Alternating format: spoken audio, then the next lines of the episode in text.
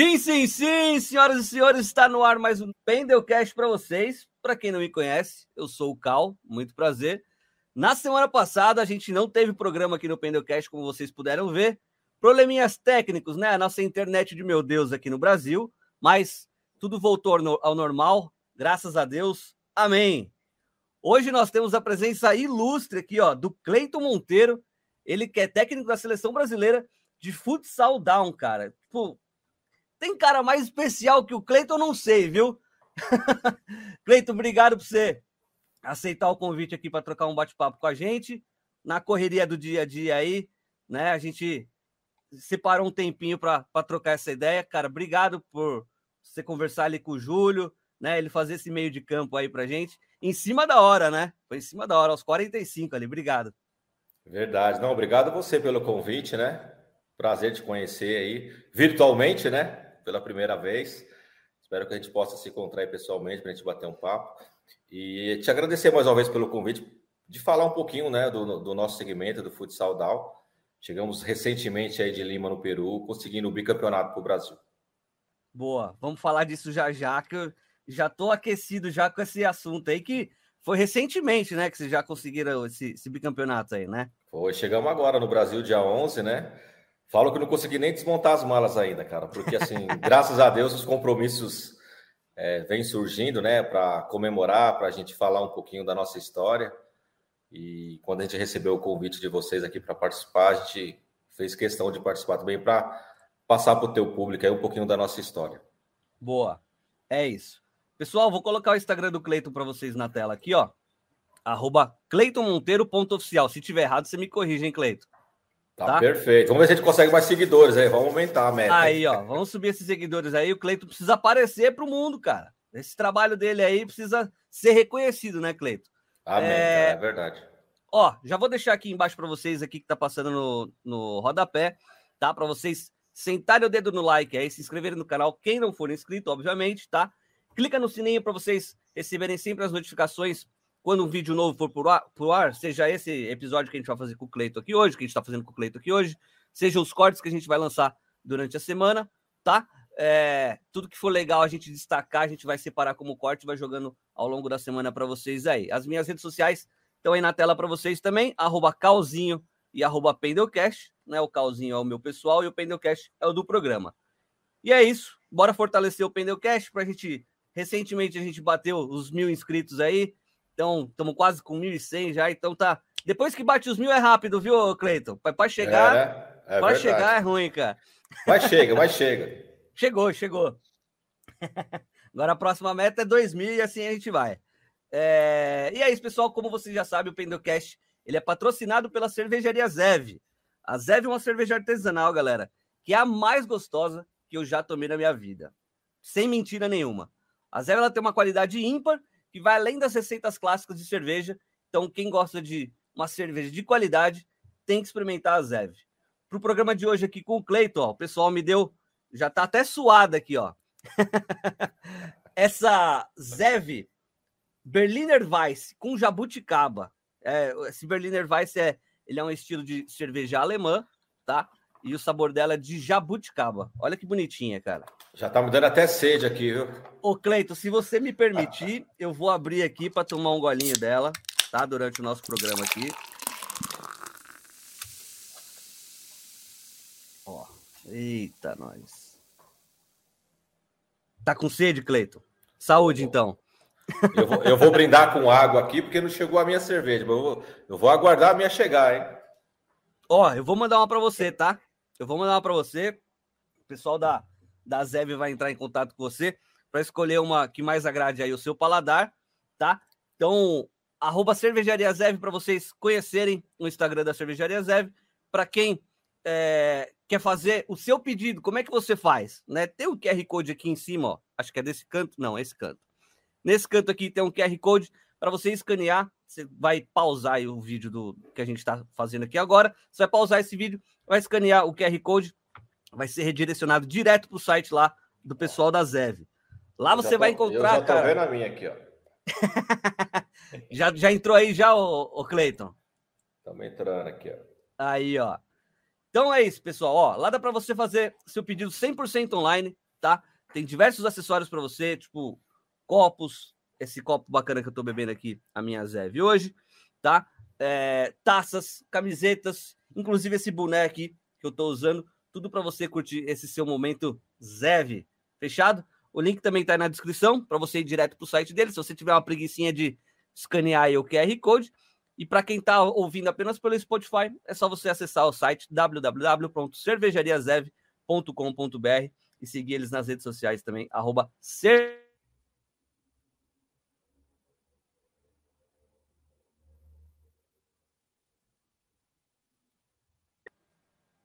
Acho que deu um probleminha na internet aqui ou não? Para mim, tô, é, travou você. Para mim, tá, agora tá, tá, tá, normal. Agora tá normal, né? Fechou. E é isso, então, Cleiton, você vai ganhar um kit da Zev também, tá? Como eu te disse, eu vou pedir pro pessoal da Zev entrar em contato para você, com você. Você vai ver aí, eles vão te mandar algumas é, opções de cerveja e eles vão te mandar um kit legal com a cerveja e um copo aí no seu endereço. Pode mandar, uma opção, de, pode mandar uma opção de cada um, eu não acho ruim, não. eu também quero, hein?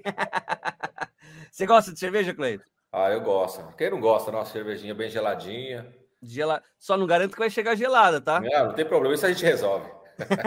e é rápido, né? É rapidinho. Bota no congelador lá, já foi. é, cara, a gente já até falou sobre isso, mas eu quero introduzir esse assunto. Primeiramente, quero te parabenizar aí, né? Porque, como você mencionou, há duas semanas atrás, o Brasil foi bicampeão, né? Mundial de futsal do Futsal Down. Então, isso se deve muito ao seu trabalho, principalmente, né? Então, Parabéns! E também vale destacar que foi em cima dos hermanos, né? Como é que foi tudo isso daí, Cleito? Pois é, obrigado mais uma vez.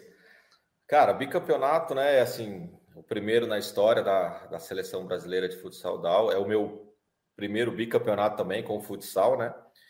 É, em cima da Argentina, né? A gente brinca aí, escutando o Galvão Bueno dizendo que ganhar da Argentina é muito bom. Eu ganhei duas vezes, né? Muito bom, dobrado. Mas assim, foi muito. Os dois. A, a, a, o, o, Mundial já está na sua terceira edição, né? Uhum. 2000, 2017 foi o primeiro e o Brasil ficou fora, infelizmente, porque não tinha recurso. É, se falava muito pouco do futsal down no Brasil, né? E aí, em 2019, nós conseguimos participar, porque foi dentro do nosso país, em Ribeirão Preto.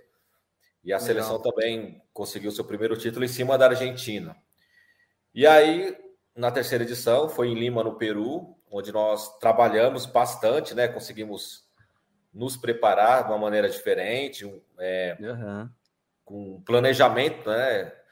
Com, mesmo com dificuldades do primeiro mundial, sem recurso, conseguimos os recursos com a ajuda dos amigos, né? O pessoal do Master do Corinthians, o Gino, me ajudou bastante na época. Que legal. E aí as coisas foram melhorando com a conquista, né? Alguns patrocinadores pontuais e essenciais para a gente poder viajar para o Peru. É, tive o apoio do Romário, né, que me ajudou bastante, e a própria CBF também nos ajudou, e o próprio Comitê Paralímpico Brasileiro, que abriu as portas né, do, do centro de treinamento para uma modalidade que não é paralímpica. Para quem não sabe, o futsal não é paralímpico, então a gente tem muitas dificuldades, né? Uhum. Principalmente em termos de recursos. Mas graças a Deus, cara, o planejamento deu tudo certo, né? Nós conseguimos ficar 10 dias dentro do Comitê Paralímpico Brasileiro, treinando em dois períodos, né? Fazendo adaptação de horário, de alimentação. Uhum. E isso influenciou bastante para que nós chegássemos lá no Peru e jogássemos da maneira que foi. Né? O Brasil jogou os cinco jogos cinco vezes diferentes, né? Nós conseguimos treinar os nossos atletas e eles entenderam isso, e isso fez a diferença contra as equipes. Né? O Brasil bateu recorde de gols em cinco jogos, 51 gols, tomamos só quatro.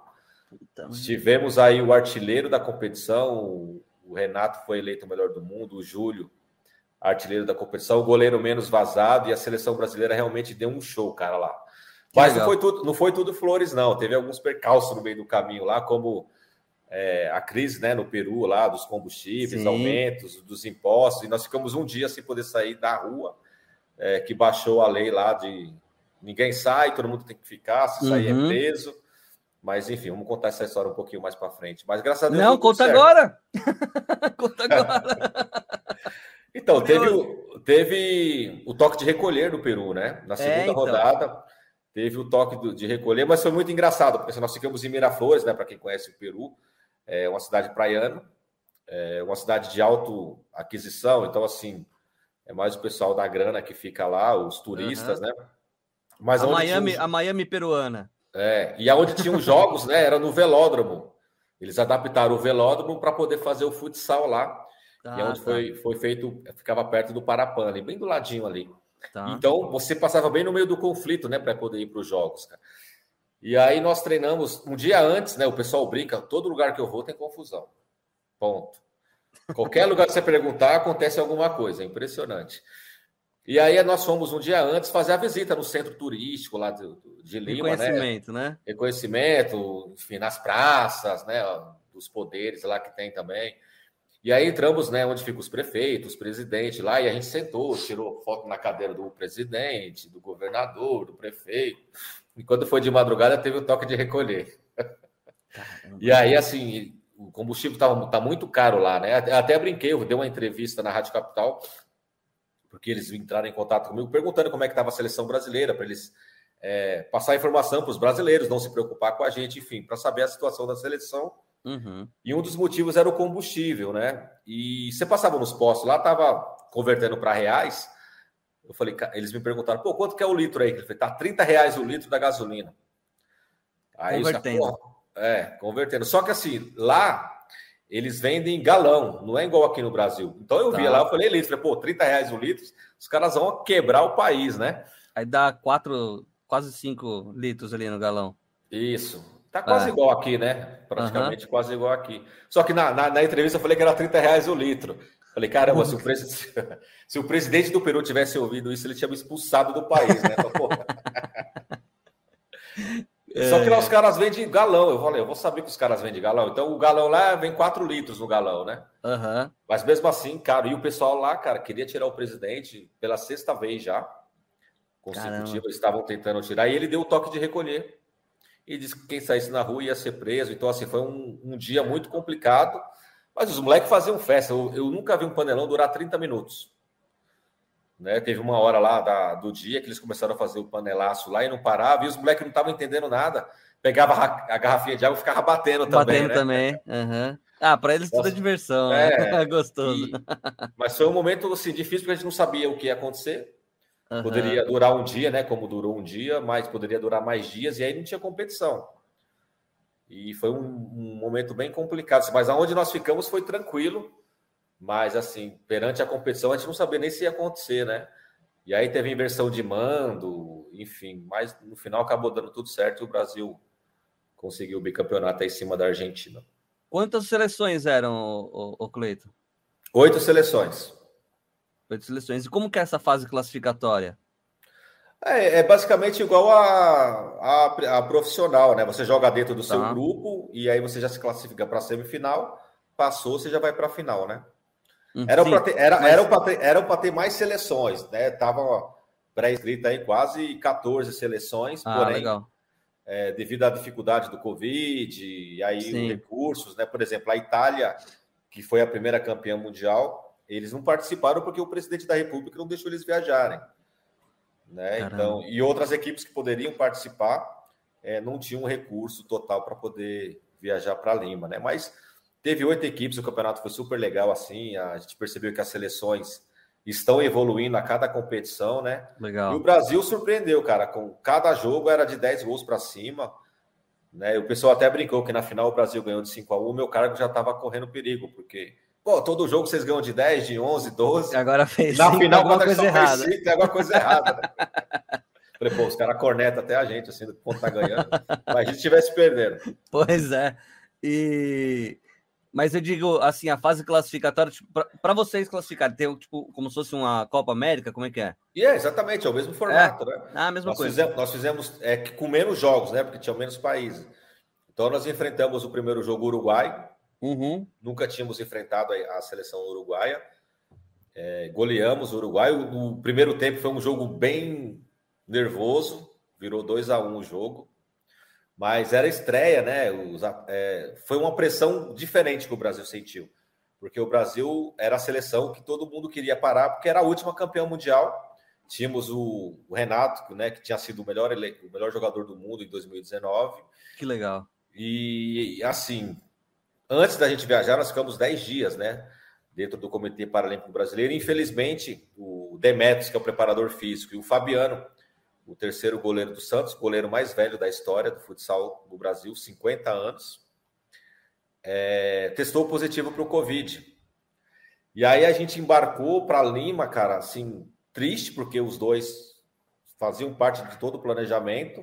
Claro. Né? E com medo, né? Imagina você chegar no Peru, é, nós íamos fazer outro teste, então outros atletas poderiam ter testado positivo, ou da comissão técnica, porque sim, sim. os dois ficaram com a gente um período de treinamento total, né? E aí nós fizemos o teste antes para mandar para a competição, 72 horas antes, e constou os dois positivos. E aí isso aconteceu com o Corinthians na Libertadores, o futsal, né? Um atleta do Corinthians testou positivo, chegou lá no, no Uruguai, metade do time não pôde jogar, inclusive o Bié na época era o treinador, então a gente ficou com medo e assim, caramba, e agora? Né? A gente não tem uma estrutura de um profissional que você consegue substituir. Sim. As passagens compradas, e a gente chegou lá no Peru, chegamos no aeroporto, já fomos direto fazer o outro teste. E aí ficou aquela sensação, aquele, aquela coisa estranha, né? De caramba, o que pode acontecer? A gente pensando em várias possibilidades, mas graças a Deus deu tudo certo, né? É, os atletas todos testaram negativo, inclusive a comissão técnica. Mas a gente sentiu bastante o primeiro tempo. É, a emoção foi grande, né? É, fizemos a preleção para o jogo, vídeo chamada com os dois que não poderiam, não poderiam ter viajado com a gente. Então foi uma coisa bem forte assim. Só que aí no segundo tempo a gente conversou com os atletas, eles abaixaram aquela adrenalina e o Brasil começou a jogar e goleamos o Uruguai. E, aí, e assim foi nos outros jogos também. E no terceiro jogo nós íamos enfrentar a Turquia, que tinha sido campeã europeia né, em 2022. E era uma escola que a gente também não conhecia, mas a gente sabia, por ter sido campeão europeia, poderia complicar. Sim. E para mim foi o melhor jogo da final, do, do, do Mundial, né? Mesmo enfrentando a Argentina na, na, na, final e Portugal na semifinal. Vou explicar por quê. Porque nós conseguimos colocar dentro desse jogo da Turquia um adversário que a gente não conhecia, os atletas fortes, né? Eles jogam bem também. É, o nosso sistema de treinamento. Porque assim, a cada, cada jogo, cara, eu consegui jogar diferente, o Brasil. Então, os pessoal, caramba, o que vocês fizeram? Eu falei, é treinamento, não fiz nada de diferente, né? Que legal. Cada, tre cada treinador tem a sua metodologia de treino. E contra. É, o jogo foi 11 a 0 para o Brasil. Pô, mas 11 a 0 foi fácil. Foi porque a gente implantou o nosso sistema de jogo. E eu lembro que o jogo virou 5 a 0 e no intervalo a Turquia voltou marcando meia quadra, ela não agredia o Brasil. Tá. E aí nós ficamos tocando dois minutos a bola atrás, esperando a Turquia vir para cima do Brasil. Eu falei, enquanto eles não vierem, ficam tocando a bola. A gente ficou, sinceramente, dois minutos tocando a bola. E Caramba. quando eles receberam o comando do treinador turco para avançar, aí nós subiu. Fizemos, nós fizemos a jogadinha e fizemos o gol, cara. Aquilo ali para mim foi Nossa, o, ápice do, do, o ápice do treinamento. Falei, caramba, os moleques entenderam, né? Não tinha aquela gana de querer fazer, fazer gol. Falei, pessoal, uhum. tá 5 a 0 deixa eles virem e os turcos não vinham atacar a gente. Né? De tanto respeito que eles tinham, mesmo perdendo o jogo, eles esperavam o Brasil a tocar, a, atacar para tentar roubar a bola.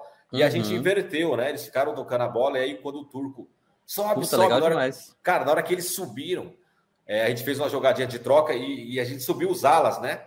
Matamos, tá. cara. A gente fez um gol, cara. Foi, meu, para mim já valeu o Mundial, entendeu? Independente, independentemente do resultado. Só, só aquele lance, né? Só aquele lance. Aquele Enquanto, lance. E contra a Argentina, a gente saiu pela primeira vez perdendo o jogo. Também tá. foi um jogo mais pegado. É, Brasil e Argentina pode ser no futebol de botão, tem confusão, né? É, um, um, olha mais feio para o outro. É aquela.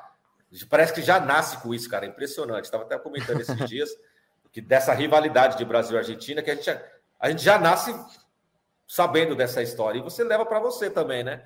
E o nosso foi a mesma coisa, né? Os jogadores batendo um pouco mais, assim. Não é para machucar, é, mas aquele jogo pegado, né? Quando eu digo bater, não é para machucar, não. É aquele jogo que Truncadão. olha, é, truncado, os caras olhavam feio até para a comissão técnica, os atletas. que é, legal, foi, foi, muito legal, assim. E o Brasil saiu perdendo de 1 a 0 né? Uhum. E aí a, a, o time teve calma, paciência para poder fazer o, o, gol de empate, o segundo, o terceiro, o quarto, o quinto. E o mais legal, todos os jogos, todos os atletas, eu levei 13, eu levei 12 atletas, né? Tá. O Fabiano não conseguiu viajar com a gente, mas o grupo era 13. Todos jogaram, cara, todos. Ninguém ficou sem jogar nenhum jogo, né? Legal, legal. Então, então foi muito bacana. O que você mencionou aí sobre a, a rivalidade Brasil-Argentina, eu queria tocar nesse ponto porque Como que é o entendimento deles ali, o, o Cleiton? É, você acabou de falar para mim aí que, que é, não interessa se eles são portadores de necessidades especiais, eles, eles têm intrínseco neles ali que existe essa rivalidade Brasil e Argentina, né? Mas de fato, é, rola uma provocação também depois de ganhar? Como é que funciona ali com eles? Não, provocação não. Isso, isso eu consegui colocar na cabeça deles que tem que ter o respeito. Legal. Eu acho que a legal. provocação é, é dentro do jogo. Boa. Do jogo, do jogo você tem que ser macaco velho mesmo. É, é provocar de uma maneira saudável para você desequilibrar a equipe, né? Isso, eu trabalho bastante isso neles. Não o fato de querer bater, é, ó, chega mais firme, não, tem que chegar mais firme, mas com respeito. A gente sabe das tradições dos dois países, né? Isso, cara, eu, eu nasci dentro dessa rivalidade. Você também, todos que gostam do esporte, seja lá qual for, é. sabe que Brasil e Argentina, seja o que for, pega fogo, né? Você vê Libertadores aí hoje, vamos ter um exemplo, né? Corinthians Sim. e Boca Juniors vai ser aquele jogo mais pegado. Isso faz realmente diferença, né? Então, é, o Brasil não baixou a cabeça, não. Eles, eles, são, eles são mais macaco velho nesse sentido, a Argentina. É. Né? Porque ele já parece que eles já né, são treinados para isso, né? Todo jogo de Brasil, todo jogo de Brasil e Argentina, seja qual for, principalmente no futsal, né? Vamos dar o exemplo do futsal profissional que o Brasil perdeu de novo para a Argentina esse Sim. ano. Mas é, os argentinos nesse dia eles são mais preparados, é cultura.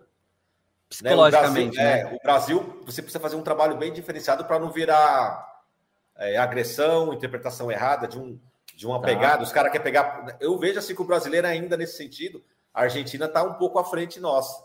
Ah, é? nesse, nesse, negócio de provocação, né? Uhum. É, e o brasileiro. De não cair na pilha, né? É, e o brasileiro cai na pilha, exatamente. É.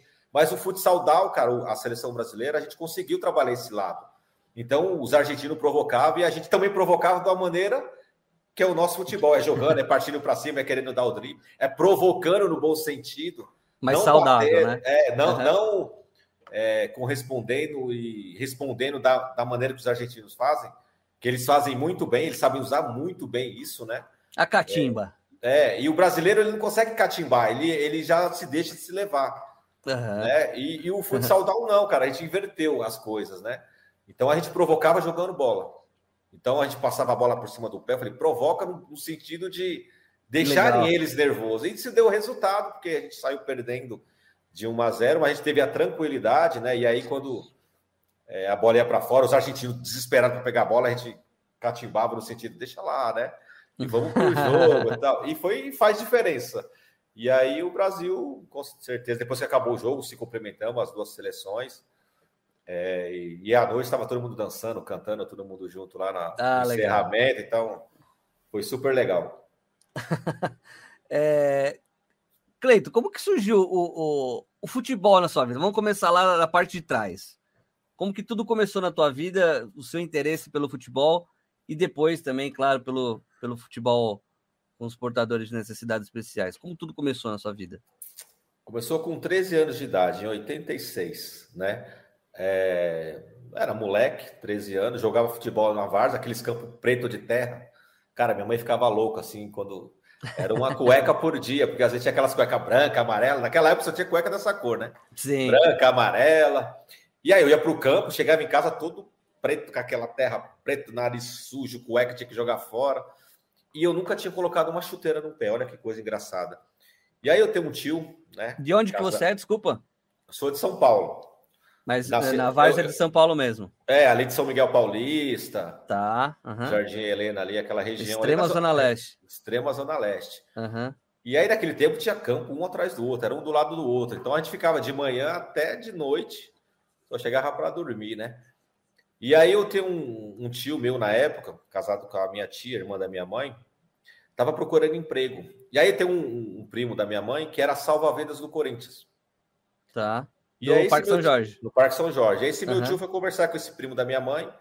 Ele, ó, vem para cá, vem fazer uma ficha aí de porteiro, de repente a gente consegue alguma coisa. E esse meu tio foi para lá. E aí, chegando lá, meu tio, conversando com eles, almoçaram, falou: ah, vamos assistir o treino da, dos meninos. Aí ele ficou conhecendo o clube lá no, no famoso Terrão. Uhum. E ele viu os meninos treinar. E lá estava treinando a escolinha do Corinthians, né? E que hoje a gente fala que é chute inicial, né? Hoje a gente mudou o nome, uhum. mas o chute inicial, que é diferente da base, né? Uma escolinha dentro do Corinthians lá, o pessoal uhum. entender. E aí meu tio falou, ó, oh, tem um Cleito lá, o filho da Juraci, um moleque que gosta de bola tal. Aí um primo da minha mãe falou, ó, ah, traz ele para a escolinha, vamos ver. Aí conversou com o diretor, que já estava do lado lá, eles estavam conversando. E eu nunca tinha colocado uma chuteira no pé, cara. E aí eu lembro que eu fui fazer a minha inscrição lá no Corinthians, e eles me deram um kit, né, com a camisa branca, short calção preto, preto calção uhum. preta, aqueles calção tipo da Eu joguei no chute inicial. Eita, Aqueles calção da Topper, só que daquele Topper bem antigo, imagina, uhum. 86, os calçãozinhos tudo pequenininho. e eu não tinha chuteira. Aí, o meu pai comprou uma chuteira para mim, e eu, eu, lembro que eu coloquei a chuteira todo esquisito, né? E eu lembro que a minha estreia foi num sábado. E aí o, o treinador chegou para mim, nada mais, nada menos que Paulo Borges, que era da, da, do time de 77. Eu, meu filho, você joga do quê? Que legal. Olhei para a cara dele assim. Ele, tá bom, você chuta com que pé? Falei, eu chuto com a esquerda. Ele, vou colocar você de lateral esquerdo. Só que eu entrei de lateral esquerdo, eu só parava lá na frente, né?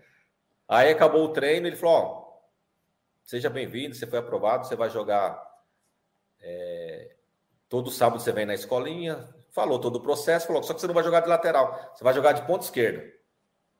Porque eu, cara, eu subia, descia, subia, descia. E ali eu coloquei a minha primeira chuteira no pé. E aí eu fui me adaptando. Né? E aí, dentro das seleções, né? Se você, você jogou o CIFAC, você sabe que o pessoal faz a seleção uhum. a cada campeonato para você representar o Corinthians também, né? Uhum. E comigo foi assim. Aí eu fui na seleção de 73. Tá. Fui na seleção de 73. E, cara, aí a gente começou a representar o Corinthians. Aí depois eu já fui para a base, né?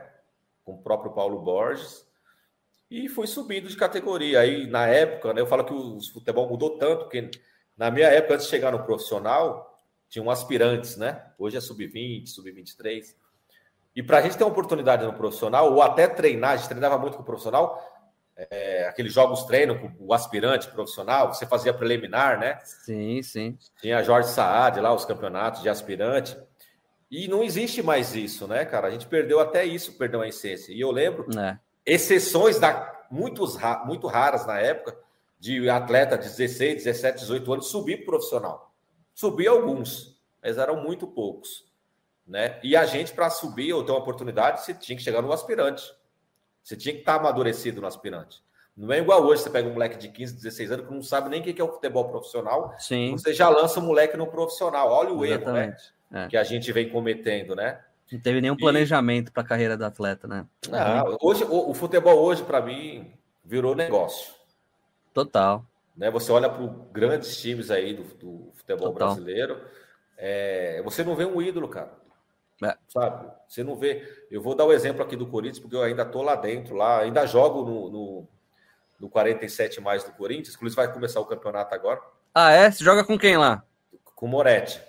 Com o Moretti, sei. Pô, eu brigo com o Moretti, eu falo, professor, vou fazer 48 anos, 48.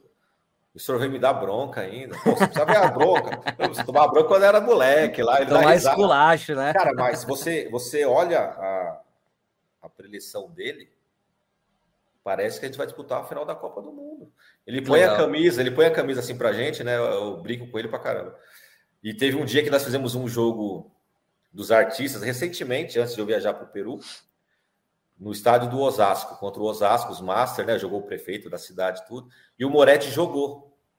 E aí eu comecei a falar, agora eu vou sacanear o Moretti, né? Aí eu reuni a galera, os artistas, o pessoal do Raça Negra, do Catinguele lá e tal. Uhum. Aí eu falei, pessoal, o time vai jogar assim, eu zoando, né? O time vai jogar assim. Aí eu peguei uma prancheta e fiz igual o Moretti. Falei, agora eu vou. Eu olhei para a cara e falei, ah, professor, agora eu vou a forra, né? E aí eu peguei, comecei a falar sério, tal, parecia os caras tudo olhando para minha cara assustado assim. Falei, ó, quem fala isso é o Moretti lá.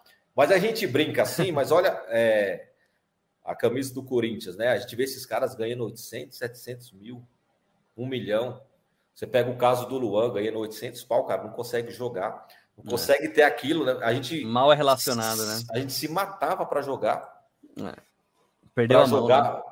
Não, sei lá o que acontece com o pessoal de hoje, sabe? Eu acho que se eu fosse treinador de um time profissional, ou os caras me expulsavam em uma semana, ou eu ia dar jeito, porque eu aprendi assim, né? O Paulo Borges falava para mim que o centroavante tinha que marcar o goleiro. Ó, você tem que ficar atento no goleiro, porque se ele errar, você faz o gol, na zaga, fica esperto. Hoje o cara tem que hum. marcar lateral. É. Né? Como, é, agora imagine, você jogando de centroavante, você tá marcando lateral, você pegou a bola no contra-ataque, você não vai chegar no gol lá nunca.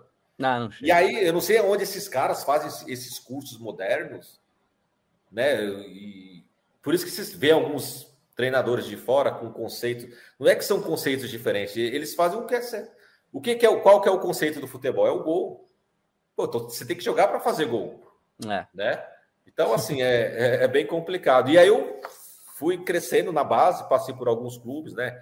Corinthians, cheguei para Palmeiras, na Portuguesa, Guarani. Eu brinco que eu joguei, só joguei em time errado naquela época. Porque você chegava no Guarani, era Luizão Amoroso de Jalminha. Ah, sem espaço você nenhum. Você chegava na Portuguesa, Denner, Simval, Tico. Sem espaço nenhum. É, você chegava no Palmeiras, você tinha as feras. Ela fala, meu, a gente brinca, mas pelo menos joguei com os melhores. É. Tem esse detalhe também, né? Fala, pô, aprendi bastante com esses caras aí. E aí eu fui, cheguei a jogar no Botafogo da Paraíba também, que foi uhum. uma outra visão que eu tinha. Cheguei lá como jogador de base, já fui treino, meu primeiro treino já foi no profissional. Né? Aquele para mim já me assustou, porque eu era base ainda, né? Juvenil, Sim. juniores. E cheguei lá, os caras, não, você vai treinar no profissional, só que assim, era um outro mundo, a realidade totalmente diferente. O que o, hoje vai, o sub-13, sub-15 tem, o profissional na época não tinha. Ônibus, né? Toda a estrutura. Cara, era Mais totalmente... precário mesmo, né? Ah, era totalmente diferente, assim. Aí a pressão já era outra. Eu lembro que nós jogamos um campeonato lá, a gente estava muito mal. E o Botafogo, na época, tinha levado muitos atletas de São Paulo, né? Inclusive o Serrão foi treinador lá nessa época. Uhum. Então, eles, eles, montaram os jogadores de São Paulo e Rio de Janeiro. E montaram uma, um time para representar. E o time estava muito mal, muito mal, muito mal. E a gente ia treinar, os caras jogavam moeda assim para gente, sem receber salário. Pô, Ô Paulista, volta para São Paulo, Carioca, vai para a praia no Rio de Janeiro, assim, sabe? Desmotiva Isso, pra cacete, é, né? Só que essas coisas vai te amadurecendo como pessoa, como atleta. Né? Então, assim. Ah, mas não é todo mundo que tem esse entendimento, né, Cleito? É, principalmente hoje, né? É, cara entra no, no, no, psicológico dele ali, puta, acabou a carreira dele. A gente vê pelo próprio Luan e o que, que tá acontecendo. Então, né? mas eu falo que esses caras é uma geração. Ó, eu tenho 48 anos, eu acho que a minha geração foi a última em termos de entrega, em termos de futebol mesmo jogado, né, de essência, eu acho que a gente perdeu. A gente não é mais um país de primeiro mundo, está muito não tem, longe. É, não tá tem mais amor longe. à camisa, né? É. E outros, caras acaba o treino, cara. A gente acabava o treino e aí. Pô, nós estamos aqui, vamos acabar o programa, vamos tomar uma cerveja. É. Os caras saíam, interagiam. Os caras brigavam aqui, mas daqui a pouco estavam lá se divertindo. Um, aquela resenha de um tirar um barato do outro. Hoje eu não posso mais brincar, que é preconceito é, pô, os caras vão me processar, aí a torcida já tem um. Eu acho que isso muito. Eu acho que isso é uma culpa dos próprios clubes que trabalham isso nos bastidores. Ah, o que eu falar aqui já vira guerra amanhã lá, por isso que tem essa baderna que tá o, o futebol brasileiro, não só o futebol brasileiro, mas mundial também. É. Eu acho que tem, as pessoas induzem os caras a brigarem, sabe? E aí você não tem leis, você fica elas A rede social elas. é um estopim para isso, né, Cleiton? Exatamente. Social, ela, ela veio para ajudar muita coisa, mas, puta, é, tendo em vista torcida organizada propriamente dita, né? A gente vê, meu, época de Orkut lá, os caras já, já marcavam em comunidade quebra-pau entre torcida. Então, então mas eu, eu, vejo que isso é manipulado, cara. É tudo manipulado. Porque na nossa época tinha briga, tinha, mas não, não era tão assim. Hoje os caras é, cita, né, a violência, ou uma palavra de um diretor, ou de um técnico, ou de um jogador, inflama. falou, já, já, já tá incitando a violência, assim. É, e aí, a gente sabe que no futebol tem sacanagem, o cara usa isso para ferrar o próprio clube. Uhum. É, enfim, é, é um, não sei onde nós vamos parar, né? Eu acho que se não tiver uma lei que, que puna mesmo, assim, as, a, a tendência é só piorar, infelizmente. É. é, é só piorar. A gente vê pelo próprio estado de São Paulo aqui, que a gente tem a, a os, as, os jogos de torcida única, que não para mim não quer dizer nada. Os caras continuam se, se degladiando no metrô, encontra na, no meio da, da avenida para um matar o outro. Quantos vão matar hoje? Cara, acho que perdeu a mão mesmo, né? Perdeu, perdeu. a mão. Eu lembro, eu lembro uma vez que eu, eu era da base do Corinthians ainda. E meus pais moravam em Osasco. E aí eu peguei, eu saí do treino com a agasalho do Corinthians, peguei um ônibus que vai para usar, só que é aquele que passa na Marquês de São Vicente ali. Tá. E aí ia jogar, ia jogar Boca Juniors e Palmeiras na Libertadores, e acho que estava vendendo ingresso. E aí eu tô sentado naquele banco alto assim, daqui a pouco só vê, pá, uma lata de cerveja. Ô, Gambá, vamos matar o Gambá. Aí tinha uma senhora, meu filho, pelo amor de Deus, tira essa camisa, você vai morrer aqui dentro. Os caras quase entraram no ônibus, porque eu tava com o agasalho do Corinthians.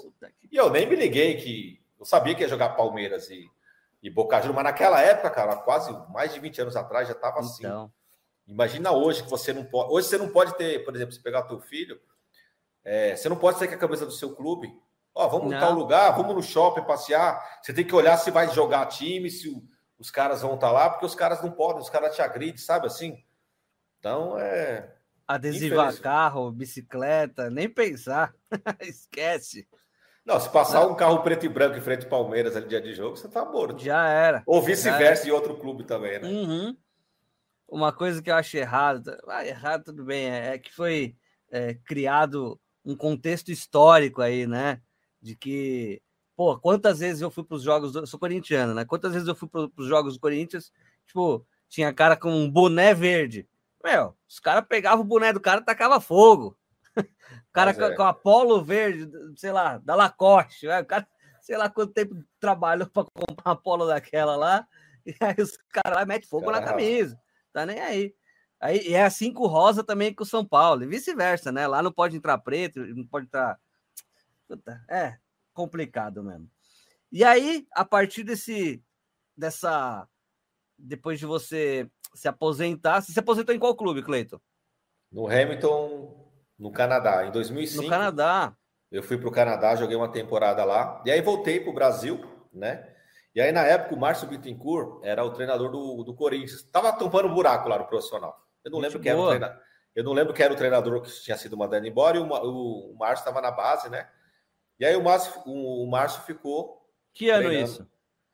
Ah, foi em 2000 e alguma coisa, cara. Eu sei que ele era. É, foi a primeira, a primeira vez que ele ficou no, no profissional. Foi quando ele quase ganhou. Ele praticamente ganhou é, o brasileiro ficou, ali. Exato. É. E aí, só que depois ele saiu, ele não, ele não finalizou, né? E aí eu conversei com ele, eu falei, o Márcio. Foi o, o, Passarela, não foi? Foi demitido? É, é então, aí ele ficou. É. E aí eu perguntei para ele se, se eu podia treinar de novo no Corinthians, né?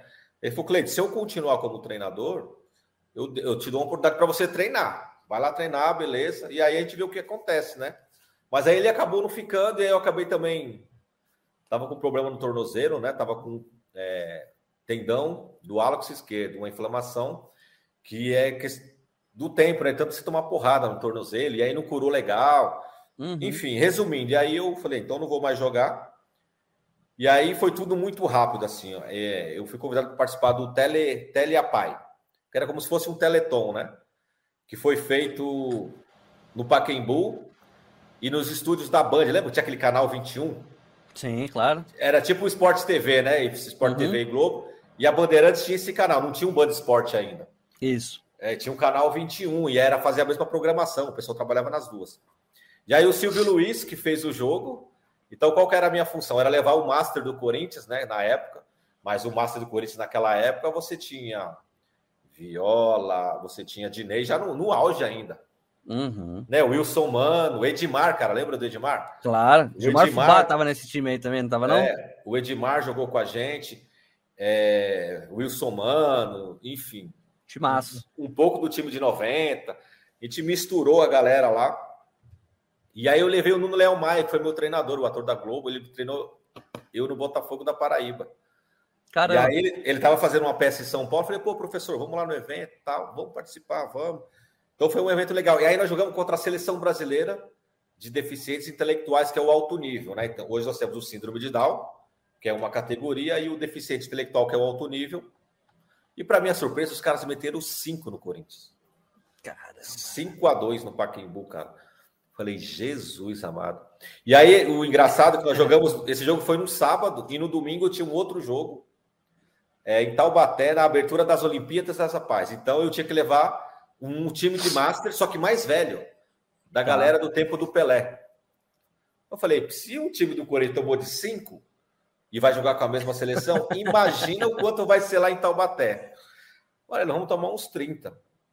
Aí, beleza, eu sei que nós jogamos, aí acabou o jogo. No outro dia, a saída do Paquembu, né? Os jogadores chegando. Aí eu lembro. Pô, aí você vê os caras chegando, Dorval. Pô, o Dorval assim não conseguia. Como é que nós vamos jogar com o meu time, cara? Aí, Deodoro, lateral da portuguesa, todos esses caras dessa época, assim, sabe? Aí tinha um, um atacante chamava, chamado Walter Zunzum. Ele era, foi jogador de São Paulo. Se eu não me engano, ele foi o primeiro brasileiro a ir para a Europa jogar. Caramba. É, e assim, aí fui, ele, a gente pegou aquele ônibus da Mambei, de dois andar. Os, ele subiu engateando. Assim, como é que não vai conseguir jogar? Não vai conseguir jogar. E aí, cara, para minha surpresa, nós chegamos no, no estádio lá de Taubaté. Aí jogou esse time do Master, aí jogou eu, meu irmão na época, e mais dois atletas da minha idade na época, né? Para balancear assim. E eu lembro que a primeira bola que eu peguei, eu dei um lançamento. Aí o, o, o, o Walter Zunzun jogou para mim assim, e o Deodoro falou: Ô garoto, isso que você fez não existe. Olha a nossa idade.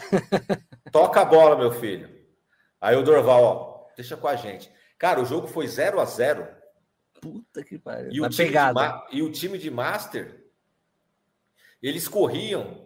Eu nunca vi um jogo, eu nunca participei de um jogo na minha vida daquele jeito. Eu me senti jogando na época do Pelé do auge do futebol, porque assim, a bola Master chegava. League, né? a bola chegava, a bola chegava, mas os caras não corriam. Eu achava aquele impressionante. Que então, legal, como é que cara. pode, cara? Assim, como é que é o único lançamento que eu dei, os caras bateram nas minhas costas. O garoto, aqui não se joga assim, não. Pode tocar a bola, pode confiar. E aí, no final do jogo, a gente perdeu um gol ainda, era pra gente ter ganhado o jogo. Caramba. E aí eu falei assim: olha o futebol como ele é, né? E assim, ali, ali dentro, jogando com aqueles caras, os caras com 50, 60 anos. Pô, o Dorval, cara, você vê ele jogando no meio de campo, impressionante. É, eu vejo pelo o time de Master hoje do, do Corinthians, é, eu vejo alguns lances do Zenon.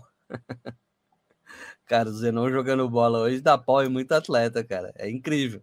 Vou te contar uma história do Zenon aqui. Nós vamos jogar em Itajaí. E assim, eu tenho, eu tenho uma amizade com, com esses jogadores do Master, esses mais antigos muito grande, né? O Gino, Zenon, a Taliba, Nilson, o Nilson é meu parceiro, cara. E aí, assim, não é sempre, mas de vez em quando eu participo com eles em alguns eventos. E aí nós fomos jogar, eu arrumei um jogo para jogar em Itajaí e a preliminar era o, eu levei o síndrome de Down para jogar. E aí, pô, Fubá, cara, foi com a gente. É, no mesmo ônibus, os caras interagindo, sentando com os moleques assim. Que legal. E, e a gente contando a resenha, brincando. E aí o Corinthians estava mal pra caramba no campeonato, eu não lembro se era brasileiro, se era paulista. E aí, lotado, lotado, cara, lotado. E aí, começou o nosso jogo.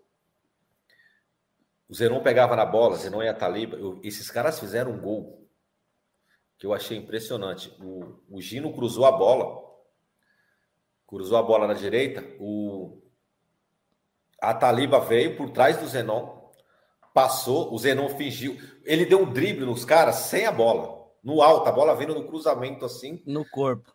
É, ele fez assim, fez assim. Aí ele fingiu que ia matar o peito, assim, ele saiu e o Ataliba foi e bateu de primeira. Eu falei assim: essa jogada aqui a gente fazia em 77 direto. Aí, eu falei assim: caramba, meu.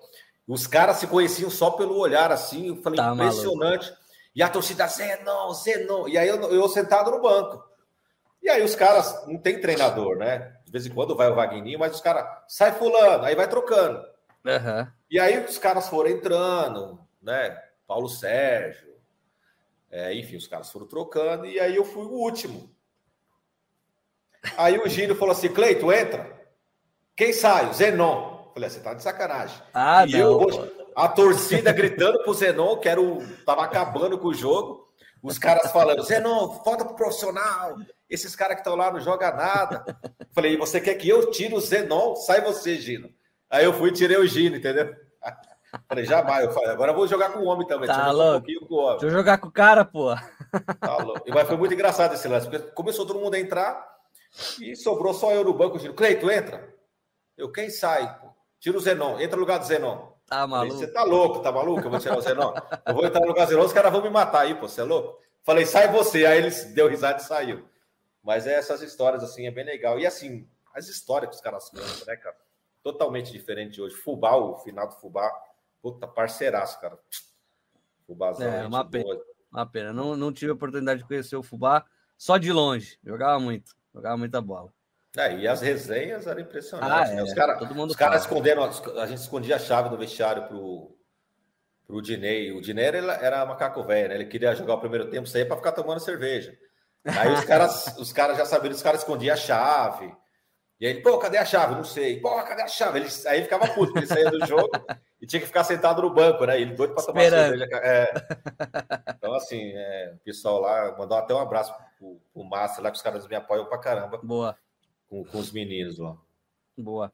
E aí, depois se aposentou lá no, no Hamilton, né? Que você falou do, no Canadá. Isso.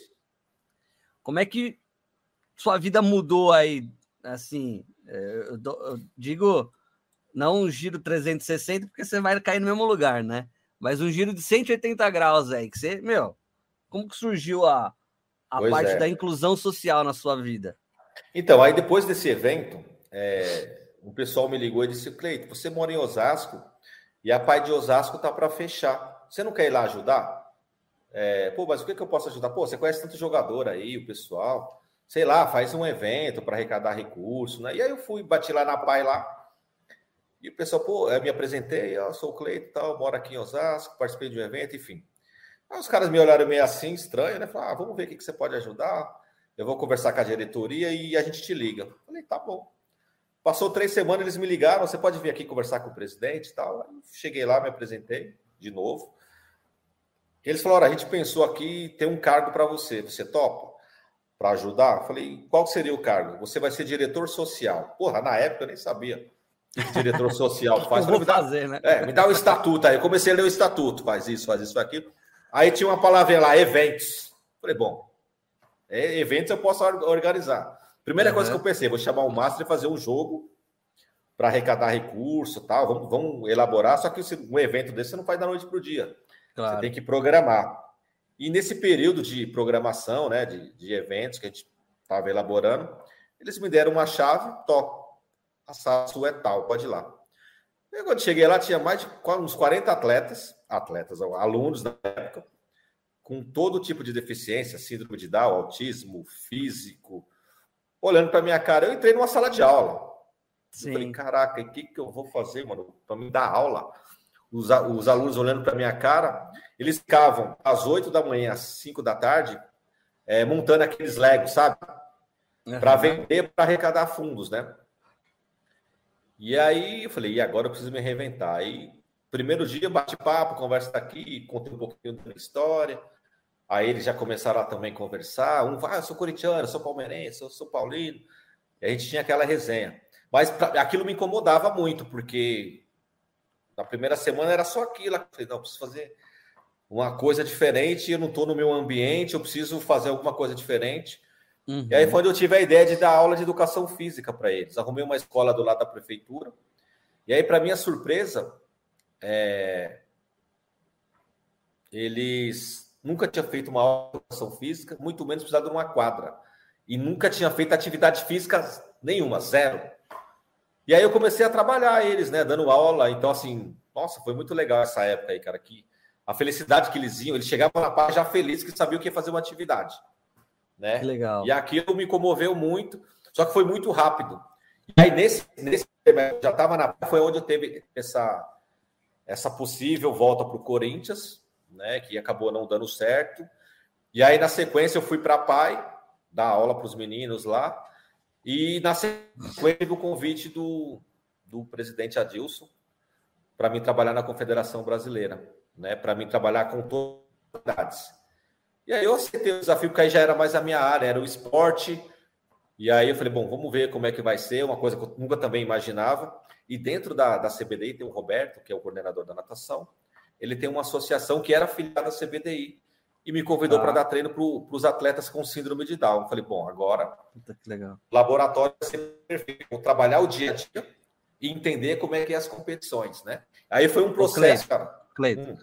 a gente tá, tá com um, probleminha na internet, que não sei se é a minha que tá travando para você ou se é a sua. Vamos ver. É, a minha, aparentemente, para mim tá normal. Aqui você tá vendo de boa? Tô vendo de boa. A minha imagem tá limpa para você ou não? Tá limpa. Ah, então acho que é por aí. Você tá falando, tá dando umas travadinhas. E a imagem tá travando também. Vamos esperar um pouquinho. Desculpa aí te cortar, imagina, tá?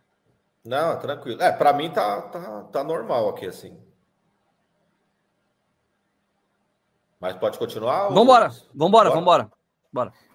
Então, e aí, cara, é, foi tudo muito rápido, e aí eu aceitei o desafio de treinar os meninos, e aí come, come, conheci mais os bastidores de organizações, né, nas competições, e aí o presidente Adilson falou, olha, como você veio do futebol, eu vou te dar a responsabilidade de coordenar o futebol e o futsal no Brasil. Uhum. E aí foi um planejamento de formiguinha mesmo. É, aí foi um, foi um planejamento de formiguinha, porque nós reestruturamos as competições, hoje nós temos campeonato Brasileiro, Copa do Brasil, Campeonato Paulista, né, festivais, torneios, mas precisava de equipes para poder participar dessas competições. Claro. Aí foi onde, foi onde eu tive a ideia de levar uma parceria para dentro do Corinthians, né? Que era, era a equipe da, da JR, Associação Paradesportiva JR. Aí nós tivemos o primeiro clube de futebol no mundo a ter uma equipe com síndrome de Down, mesmo sendo uma parceria. Foda. E aí eu falei, pô, legal, mas aí o Corinthians vai jogar contra quem? Nada contra a PAI, Pestalozzi, algumas associações já também que faziam o trabalho. Aí eu fui em Santos, é, investiguei, achei um projeto lá chamado Projeto Open de Santos, que trabalhava com deficiência e tinha time de síndrome de Down. E aí eu conheci o Mauro, fiz amizade com ele, né? E falei, pô, Mauro, você não quer fazer uma parceria com o Santos? Eu nem sabia, cara, se o Santos na época ia querer fazer. Uhum. Ele, ah, será que o Santos aceita? Eu falei, se você aceita como parceria? Aceito. Aí eu fui no Santos, falei da proposta, do propósito. Que legal. O, San, o Santos me, imediatamente falou: não, vamos apoiar a causa. E aí jogava bastante Corinthians e Santos, Corinthians e Santos. Aí o negócio começou a crescer. Aí, resumindo, hoje nós temos né, o, a, a, associação da JR encerrou a parceria do Corinthians. Isso em que ano, Cleiton? 98. Aliás, 2008. 2008, ah, tá. 2008, uhum. 2008. Né? Então, assim, ficamos. A parceria no Corinthians durou por 13 anos. Aí a parceria se encerrou e o Corinthians agora está montando um novo time né, de iniciação. E aí hoje nós temos Corinthians, Juventus, é, Ponte Preta, Ituano, Cascavel, no Paraná. Puta que legal, cara. E assim, e agora o mais legal, equipes do futsal, né, camisas do futsal o Pato Futsal já entrou em contato comigo. O Pulo Futsal, né? A gente fez uma ação com a seleção brasileira. Primeiro jogo da história de um time de síndrome de uma seleção de síndrome com um time profissional que disputa os campeonatos principais aqui no Brasil, né? Que é o Pulo. O Pulo que tem uma história que foi o, o Amoroso, né? Que montou. O Amoroso uhum. saiu do uhum. Pulo, quer dizer, montou, estruturou o Pulo. Uhum. Hoje, hoje, o Pulo é um dos principais equipes de futsal de São Paulo. Cara, e nós jogamos. Eu lembro que até o Gustavo, o ex-zagueiro do Palmeiras, jogou esse jogo, o Amoroso jogou, e o restante eram os caras profissionais mesmo, né, do, do, time. E foi muito legal, acho que foi 8 a 8 10 a 10 o jogo, mas assim, quem viu o jogo, fala: caramba, como é que jogam desse jeito assim, né? O Renato, que legal. Chapéu, o Renato chapéu no Amoroso. E aí, na hora que a bola, a bola veio, ele deu quando ele foi completar, o Amoroso pô, pô, também era. E assim, e aí, graças a Deus, o segmento foi crescendo. E aí, em 2017, teve o primeiro Mundial, o Brasil ficou fora. Mas nos dois últimos, o Brasil conseguiu participar e ser campeão, né? Então, assim. Mas foi bem trabalho de formiguinha, cara. A gente pegou aquela enxada mesmo, assim. Claro, viu aquele, aquele mato. Eu brinco muito isso, né? A gente pegou aquele mato assim, falei, vamos carpir, vamos ver onde dá. Uhum. graças a Deus, hoje, o, o legado do futsal Down é que muitas equipes novas surgindo e muitas equipes de base surgindo também, né? Com atletas com 8, 9, 10 anos de idade. Então, assim, a, a gente se preocupou com a base, que agora já virou realidade, né?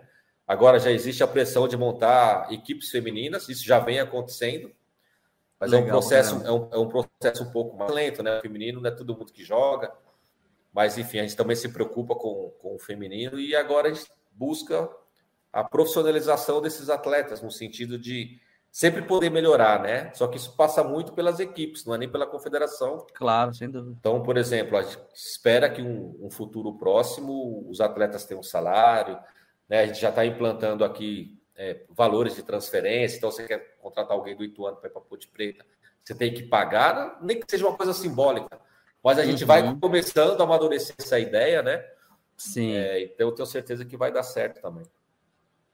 E e no dia a dia com os atletas ali, Cleito, como é que funciona para você assim, é, como um todo, vai a, a inclusão social dentro do, do meio do futebol, né? A gente vê, por exemplo, o futebol feminino que demorou a chegar o que é ainda hoje, não o que é o, o, o, o que tem que ser, né? Comparado ao futebol masculino, em relação a patrocinadores, principalmente, né? A altura ali do, do futebol masculino dos valores astronômicos que, que existem no futebol masculino.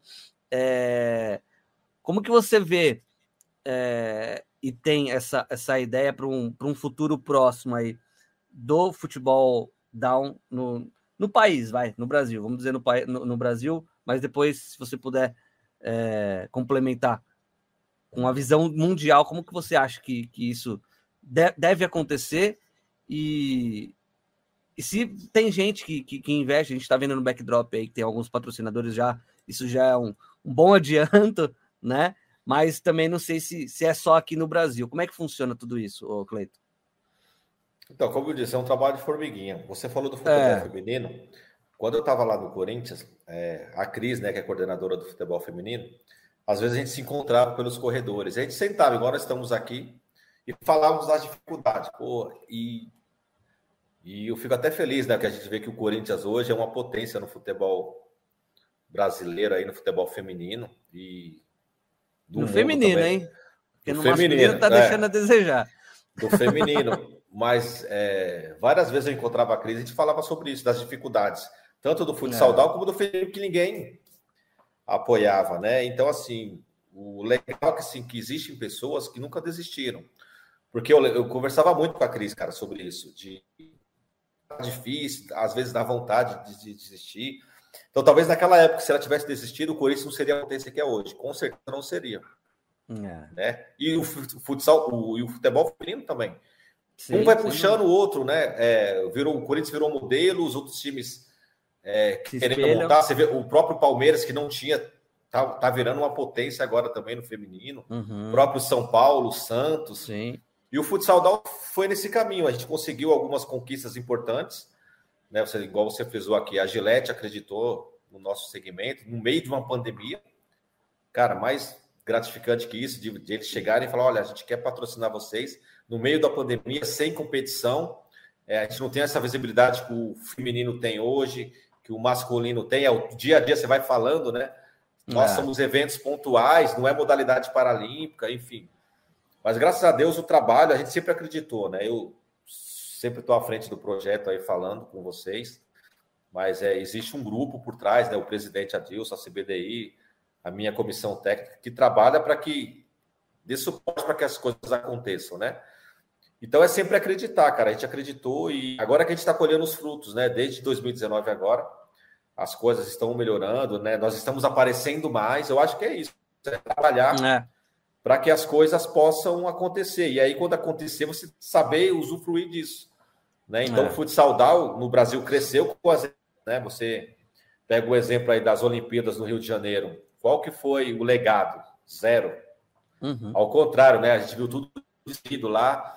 E o nosso foi ao contrário. Qual que é o legado do, do futsal São as equipes novas surgindo, as famílias que, nos procurando, querendo informações. Pô, como é que é?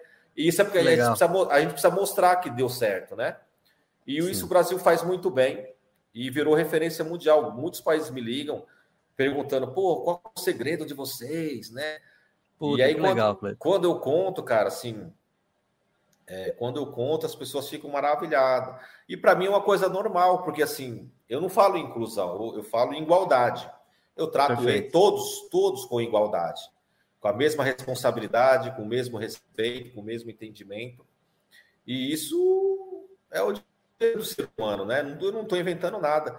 O, o, que eu invento é na parte tática, que é a criação, que é a, a responsabilidade do treinador ali. Ele tem que fazer algo diferente para tentar suprir o adversário. Isso eu consigo fazer.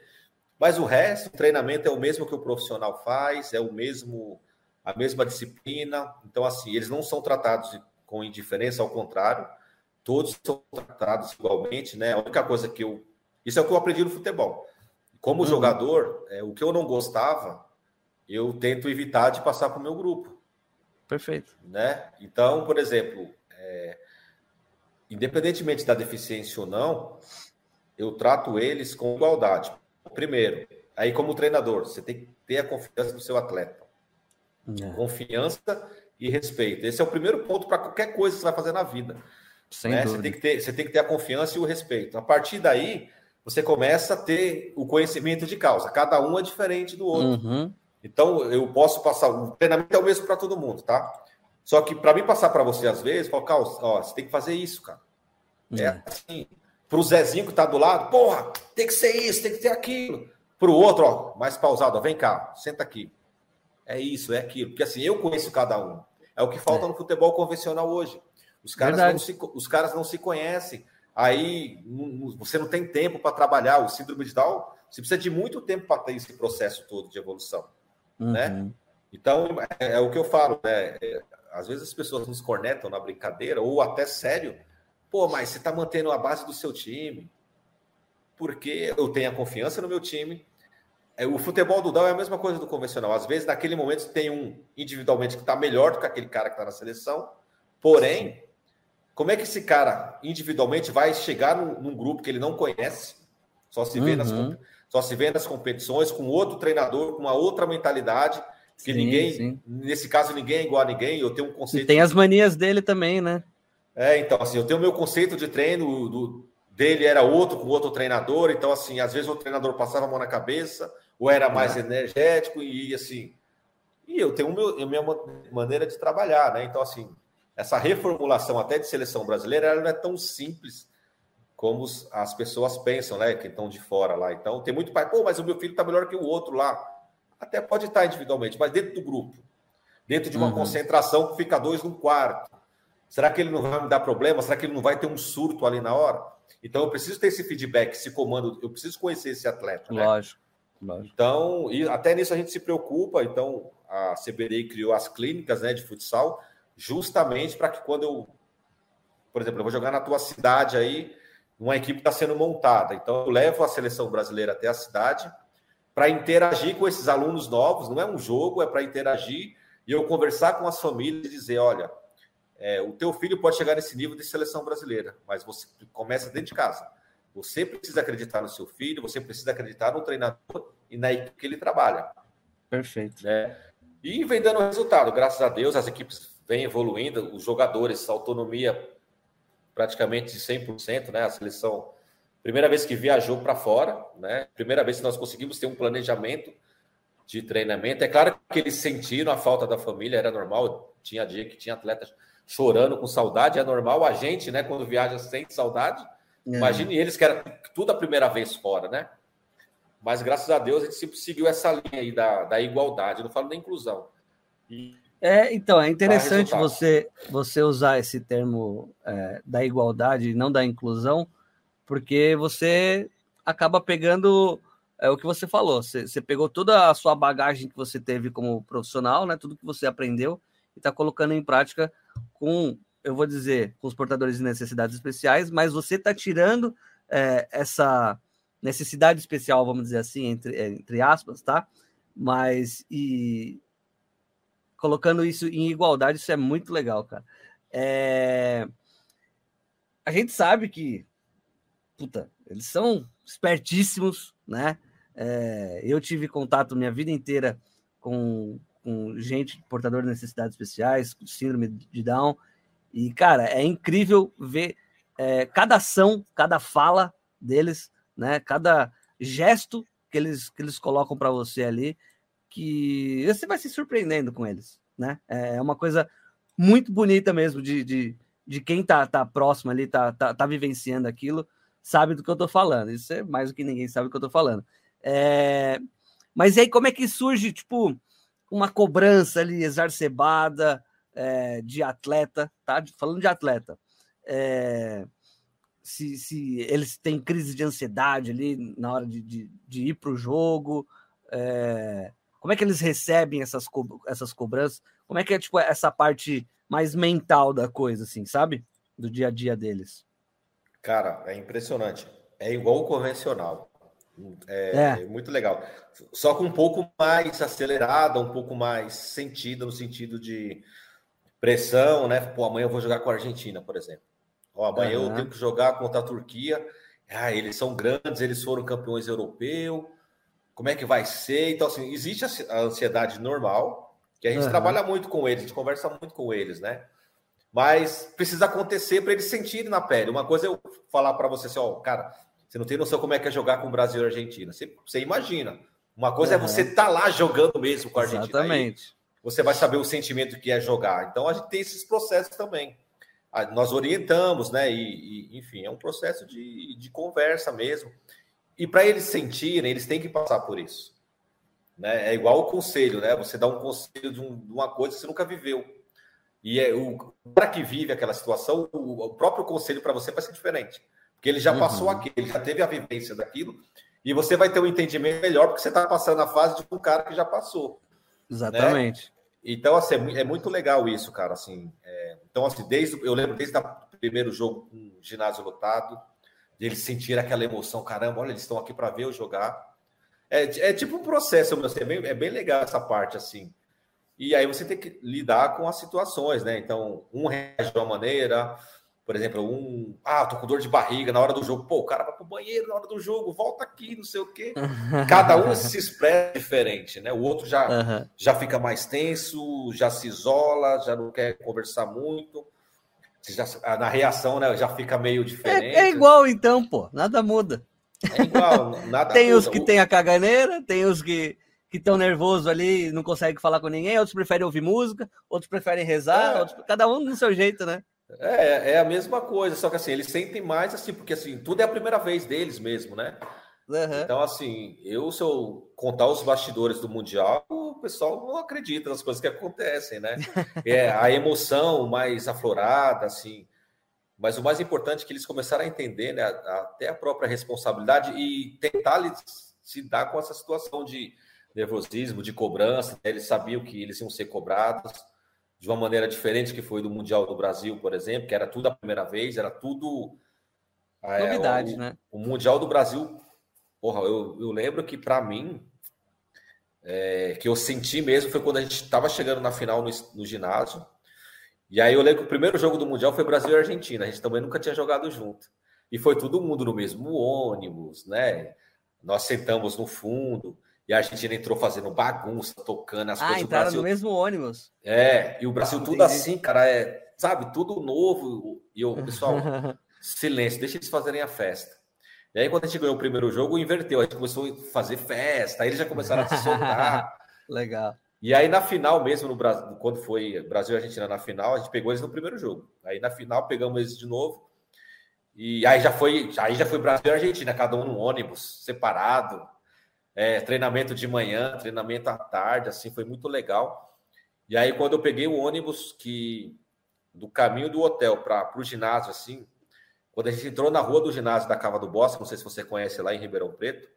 Não, é uma, não É uma subida, assim, o ônibus chegou assim, o ônibus não andava na rua, de tanta gente que passava com a camisa do Brasil para ir assistir a final. Que legal, eu olhava, cara. Eu olhava do lado assim, cara, e tinha barraquinha de pastel, as barraquinhas de camisa, as barraquinhas de cerveja, de apito. Parecia que nós estávamos indo para uma final de Copa do Mundo profissional de futebol. E ali me baixou um cinco, me baixou um cinco minutos, cai caiu a ficha. Uhum. Porque assim, uhum. o negócio é tão corrido, é tão louco, você se preocupa com aquilo, faz aquilo. E aí, ali foi, a, eu acho que o único momento que eu senti até hoje, do peso, assim, que eu baixei a cabeça assim, o pessoal começou a descer do ônibus. Aí o Guilherme, que é o chefe de delegacia, falou assim: Meu, bateu nas minhas costas e falou: ó, segura, cara, segura para você não. Porque assim, a emoção foi, tomou conta. Uhum. Que passou um filme assim de tudo, desde o primeiro time, do primeiro treino, das pessoas que diz, diziam não, não acreditava, que achava que a gente era louco por ter levado uma parceria para o Corinthians e que não ia dar certo. Enfim, sabe, foi aquele momento, cinco minutos ali que eu tive que respirar para descer, e aí a gente entrando no, no, no ginásio, tinha um corredor assim, lotado de gente assim. Falei, meu, é um sonho que nós estamos vivendo aqui. E aí, dentro do, e aí, dentro do vestiário, eles entenderam o que era realmente ser uma atleta de seleção brasileira e o Brasil deu show lá, um jogo emocionante que a torcida sabia o nome de cada jogador. Eu tive relatos lá de pessoas que vieram de Goiás, alugaram um ônibus. Puta, e, pessoal, e pessoal de Brasília para ir ver a seleção brasileira. Eles não foram torcer para o time ah, de tadio, de deficientes, não. Eles foram lá assistir a seleção brasileira disputar uma final de Copa do Mundo. Né? E ali que eu descobri é, a essência né, do. E aí eu falo que o futsal dá, o segmento para desportivo e paralímpico, me fez resgatar aquela essência que eu tinha perdido como torcedor, como esport, esportista, que hoje é, é, tudo mecânico, é tudo negócio, né? Não tem esse amor assim. O business, olhava, né? É, e eu olhava os meninos entrando ali, cara, dando a vida ali, sabe? Sabendo que o, o, o momento, se perdesse, gente, tudo que a gente construiu, a gente ia perder, porque você sabe que o brasileiro no, no, é, é sempre tem que ser o primeiro, o primeiro. E era uma resposta que a gente precisava de olhar para trás, de cabeça erguida, no sentido de, ó, aquelas pessoas que não me apoiaram, hoje a gente pode olhar para trás e dizer, ó, sem o teu apoio nós conseguimos, porque nós acreditamos um no outro. Essa era a parte principal, era a cereja do bolo que faltava, né? Uhum. E, eu, e eu olhava para a arquibancada, mães grávidas, sabendo que ia ter um filho com síndrome de Down, criança de colo com síndrome de Down, família, Aí eu vi a família, eu vi a torcida camisa 12 do Corinthians indo torcer para a seleção brasileira. Os caras Muito foram animal. em peso, os caras foram em peso. É, pessoas, estudantes estavam ali para ver a seleção jogar. Eu falei, até nisso a seleção resgatou essa coisa do brasileiro, sabe? De você. A seleção brasileira vai jogar. Você não você nem se importa mais, né? Antigamente é. eu lembro quando a seleção ia jogar, tinha aula, os caras acabava a aula mais cedo para você ir assistir o jogo. Verdade. As, as empresas soltavam os funcionários mais cedo para assistir o jogo do Brasil, ou parava a produção para assistir o jogo, depois continuava. Isso a gente Verdade. não vê mais. A gente não vê mais no Brasil isso. E o Dal conseguiu resgatar isso, né, cara? Então fiquei muito feliz com isso. Porra, e aí, que trabalho foda. E aí eu chego, eu chego no Peru com a seleção brasileira, no aeroporto, todo mundo querendo tirar foto com os meninos. É, as famílias sabiam quem eram os jogadores do Brasil, porque tinha sido campeão mundial em 2019. Os outros países, ah, Renato, vamos tirar uma foto, sabe, assim, como se fosse um ídolo mesmo. Cara, uhum. foi, muito, foi muito bacana essa cena que eu vi no Peru. É, o Brasil chegava Nossa, nos e jogos. Eles, e eles devem sentir querendo... muito, muito gostoso isso para eles também, né, cara? É, aí eu falei, vai lá tirar foto lá, meu. As menininhas querendo tirar foto dos meninos. Pô, você que é o Renato, o melhor do mundo, você que é o Rafael, o goleiro que foi o melhor do mundo. E os outros países também, tipo assim, você vai jogar, e ver o ídolo assim de perto. Sabe quando você vai jogar e você vê um ídolo? Fala, posso tirar uma foto com você? Puta, é? animal. Porra, foi animal. muito legal, cara, assim, muito bacana mesmo. E o reconhecimento que a gente está tendo agora na volta no Brasil com convites de vários programas para poder participar, assim, é... A gente, a gente andou em São Paulo em carro aberto de bombeiro, cara, muito legal. Assim, os meninos, Eu vi essas imagens. Os meninos na cidade andando, assim, o pessoal parando para aplaudir, assim. Puta, aplaudir, buzinando, eu vi. legal demais. Foi, foi muito legal. É isso. Precisa mesmo, precisa mesmo.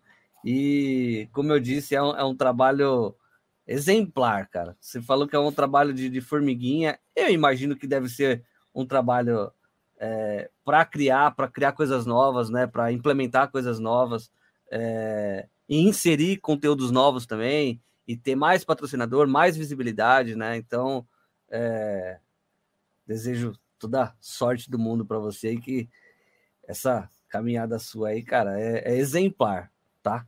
Você sabe ah, mais do, do, que ninguém isso daí. Vamos para os nossos finalmente aqui. Eu Mas já passou. Pois é, o bate-papo tá bom aqui e eu, eu preparei a, a, a pauta aqui para cinco horas de programa, pô. Mas acho que você Bora. não vai querer, não. acho que cinco horas é muito pouco pela história. Puta, é, né? Eu preciso. Vamos combinar aqui, ó, com a galera aí é, contar os bastidores depois, assim, porque assim, eu, eu, quando eu dou palestra ou eu falo alguma coisa sobre o segmento, a primeira coisa que quando você. Até eu já fui em muitas palestras em que as pessoas falam, ah, o coitadinho, que é superação. Cara, a maioria tem essas histórias, né? Mas eu, eu, quero mostrar o outro lado. É o lado da bagunça, é o lado do o lado humano que eles têm com eles mesmos, sabe? As resenhas dos bastidores, né?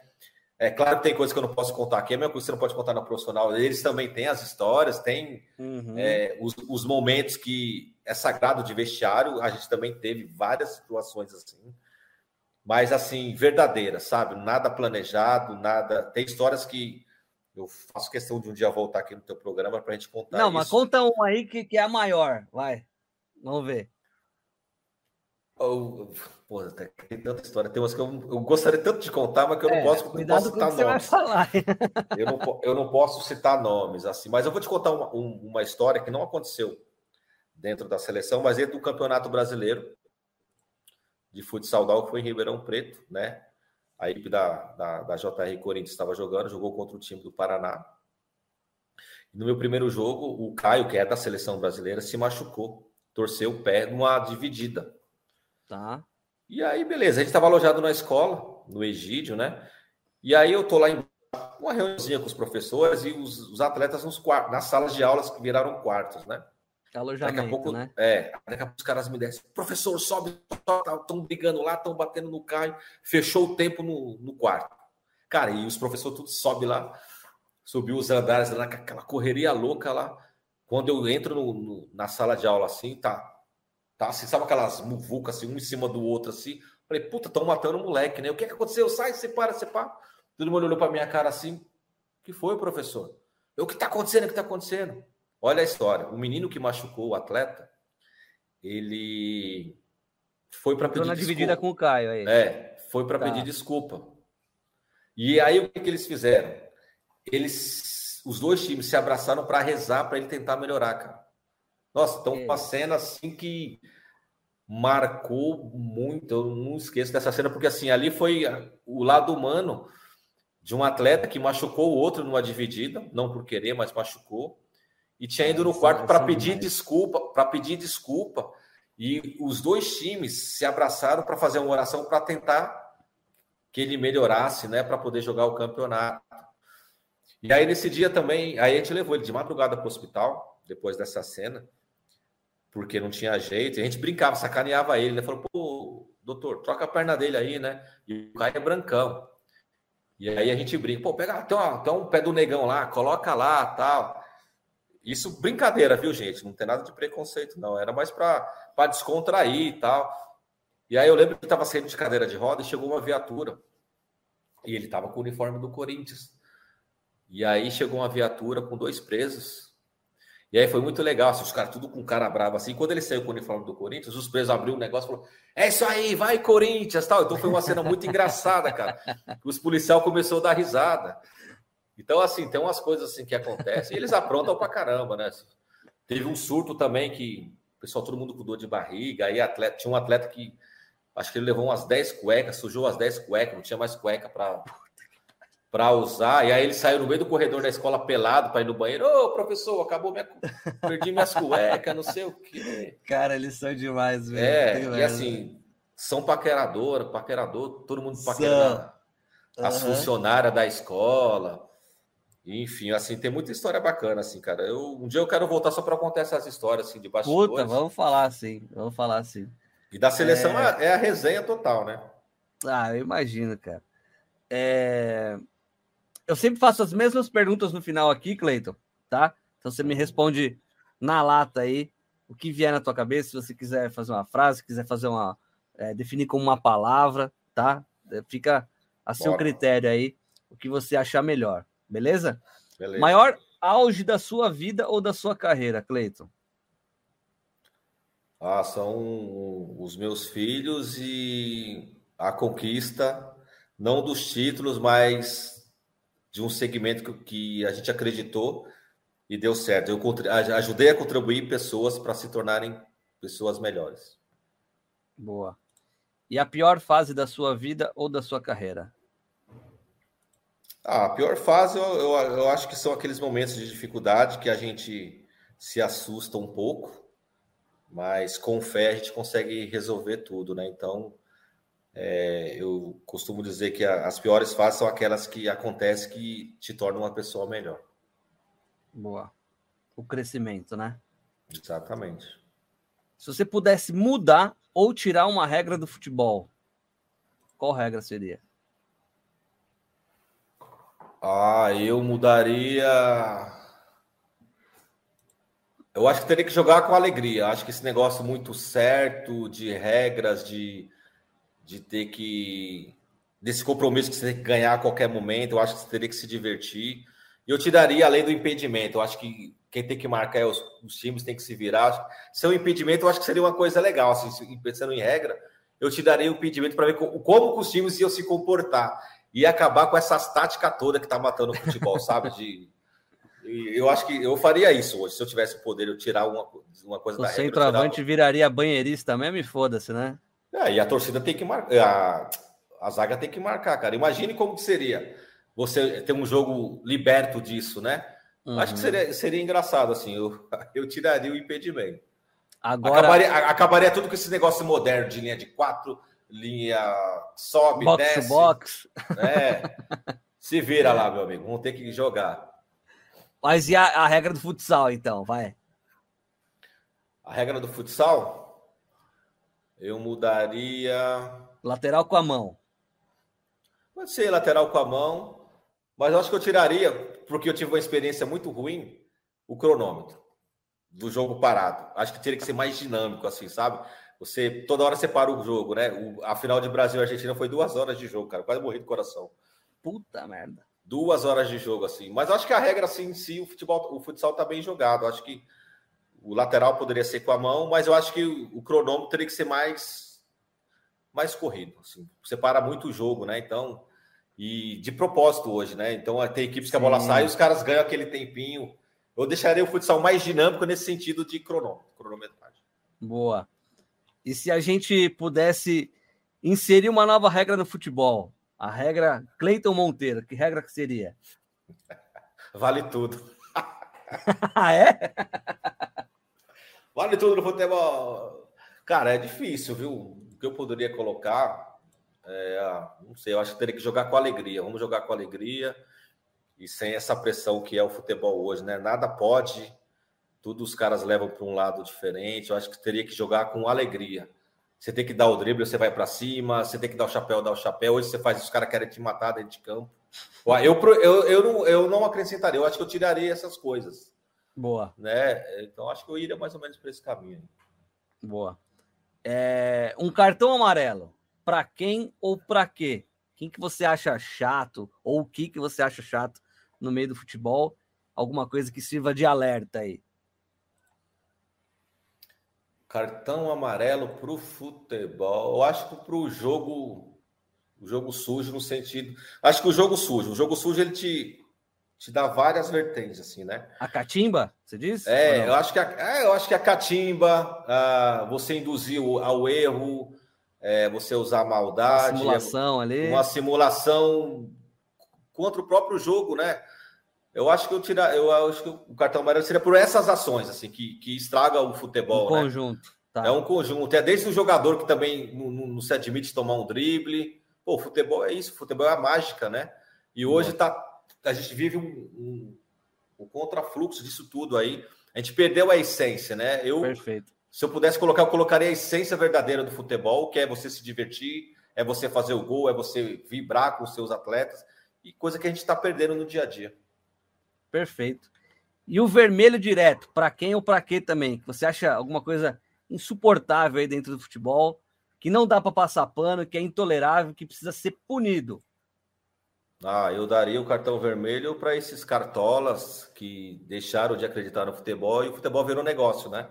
Então, quando a gente fala em futebol virou negócio, é... inclui tudo isso, né? É desde a parte que você. que não é o futebol, né? Estamos esquecendo do futebol e estamos vendendo futebol como negócio. E quando você parte para isso, você esquece a essência do próprio futebol, da base, que deveria ser tratada como base, que não é mais, é para venda de jogador. É... Tudo não pode, né? Enfim, isso inclui torcida, que teria que ir para o estádio só para torcer, é. é para fazer uma festa, e não é isso que a gente acontece. Enfim, eu acho que o futebol teria que recomeçar de novo com a essência que nós perdemos. E vai ser difícil, hein? Vai ser muito difícil. Mas a, a, culpa disso são as pessoas que trabalham nos bastidores, que fazem as coisas acontecerem. Eu acho que o business é legal, mas use para o lado bom, né? É. não para o lado ruim. Não é porque, por exemplo, eu sou adversário seu que eu tenho que criar situações para te prejudicar. Perfeito. Né? E o futebol está indo por essa linha e eu acho que não tem um retorno, não, cara. É muito difícil a gente resgatar isso. É. Muita coisa se perdeu aí ao longo dos anos, né? Muito. E para resgatar isso daí é difícil. Cleiton. É, teria, teria que recomeçar. E o recomeçar em certas coisas não dependem da gente, né? Depende de pessoas que estão acima da gente, no sentido de criar leis, de criar movimentos, para que quando essas coisas aconteçam, a gente possa puni-los, né? E isso não Exatamente. acontece. Eu acho que a, part... acho que a punição é... é, o cartão vermelho que eu queria dar. É a falta de punição para tudo isso Boa. que vem acontecendo no futsal. Excelente. No futsal, no futebol, enfim, todos os. No todo, né? No mundo no todo. É. é. Cleito, obrigado mais uma vez. Adorei te conhecer. Puta bate-papo legal pra cacete. Você vai voltar outra vez aqui, cara. A gente vai Deus precisar quiser. fazer uma resenha aí só desses bastidores. E eu quero te fazer uma última pergunta. Como é que a gente faz para se inteirar mais sobre o futsal down? É, quais são os próximos jogos aí? Se, se tem próximos campeonatos? Como é que tá esse todo esse imbróglio aí voltado ao futsal de down? Claro, a seleção, né, os compromissos oficiais em termos de competição é a Copa América em 2023, no final do ano aqui em São Paulo, dentro do Comitê Paralímpico Brasileiro. E a Quando final é? é? em novembro, né? A gente está só definindo as datas. É... Pô, eu quero ir, hein, meu? Não, com certeza, vamos lá sim. Então, a fase de grupo e até a semifinal vai ser dentro do Comitê Paralímpico Brasileiro, que é aqui em São Paulo, ali na Imigrantes, né? Não sei se a pessoa, tá. pessoa conhece. Está palavrado com o Corinthians para que a final seja do Vladimir Marques, lá no, no ginásio do oh, Corinthians, a grande final. E aí, 2024, tem um Mundial na Turquia. Ah, se Deus quiser, legal. a gente vai estar se preparando aí para isso. E o Brasil continua com as clínicas, né? A partir de agosto, agora, as clínicas voltam que eu falei no começo do programa, a seleção uhum. brasileira, a ideia é viajar o Brasil todo. Vamos tentar mais patrocínio para que essa realidade possa acontecer, né? Para a gente, ir, a gente ir até as cidades onde tem essas equipes novas que estão surgindo, para a gente levar informação, principalmente uhum. para as famílias, né? Sim, sim. É, para os políticos, para os prefeitos, que é importante o apoio deles nesses momentos para a construção de equipes em suas cidades e deixar em aberto o canal da CBDI aí, www.cbdi.org, que é o nosso site. Pô, vou escrever aqui agora, www.cbdi.org.br. Boa. Esse é o nosso site lá, então tem outra, várias modalidades e lá vai ter agenda de jogos, é, tudo que acontece relacionado ao futsal e as outras modalidades também. E os patrocinadores que quiserem entrar em contato aí para nos patrocinar, o futsal né, também precisa de manutenção, porque além desses claro. patrocinadores que já nos apoiam, que é muito importante, o futsal ainda não é modalidade paralímpica, mas quem sabe em Los Angeles lá, em, depois da França, o Brasil possa estar no futsal DAO, que é um grande caminho, e é possível, porque as pessoas começaram a acreditar e ver o movimento crescer, né? Então, e, e quem quiser, quem tiver interessado em levar a clínica para suas cidades para conhecer um pouquinho do nosso trabalho, é só entrar em contato no site lá, tem os contatos meus lá direitinho. Show de bola. É isso. Legal demais e... te conhecer, Cleito. Brigadão, tá? Foi um bate-papo muito esclarecedor. Para quem não conhecia, como eu, assim, tô maravilhado com o seu trabalho, de coração mesmo, tá? Obrigado. E espero que as pessoas também tenham esse mesmo entendimento, quem for assistir, se a gente puder compartilhar para uma pessoa que que possa fazer parte dessas clínicas também, né, Cleiton? Com Quem certeza. Sabe, né? A clínica é justamente para levar informação para as famílias, primeiramente, para que, que elas possam ter o um conhecimento que dentro do esporte, os seus filhos com deficiência podem ter uma luz no final do túnel. Eles vão, com certeza, o, o esporte é saúde, eles podem competir ou eles podem simplesmente fazer uma atividade física. Então, a gente leva toda essa informação e aquelas pessoas que quiserem conhecer professores, é, faculdade, enfim, qualquer público está aberto para conhecer um pouquinho do nosso trabalho. Então, queria te agradecer mais uma vez aí. Foi, eu que agradeço. Convidar a galera para nos seguir aí no Instagram, no nosso ó, site lá. Aqui, Isso, e tem o Instagram Isso. da própria seleção brasileira, né? Que é SEL Brasileira Futsal Down, abreviação de seleção. Pô, agora eu vou ter que escrever aqui também. É, manda aí para a galera aí. Vamos, quanto mais seguidores, melhor para a gente. Lógico. Qual que é? Arroba? SEL, que é a abreviação de, de, seleção, né? Uhum. Brasileira Futsal Down. Down. É isso, ó. É isso aí. Só entrar em contato com a gente lá e estamos aqui para ajudar no que for possível. Então, queria te agradecer mais uma vez aí pelo espaço. Super importante. Vamos nos ver em breve. E não esquece a cerveja, hein? Pô, vou te mandar. Vou falar já pro pessoal já entrar em contato com você aí. E você escolhe o seu kitzão. Só o que eu disse, falou para vocês, só não garanto que vai chegar gelada. Mas aí se dá um jeito e rapidão. Não, isso aí não tá... tem problema, não. Show de bola. Cleito, obrigado mais uma vez pelo papo. Tamo junto. Obrigado. Tá? E em novembro eu quero ir lá, hein? Quero te conhecer pessoalmente aí. Deus quiser. Ver de pertinho esse, esse seu trabalho incrível com o pessoal.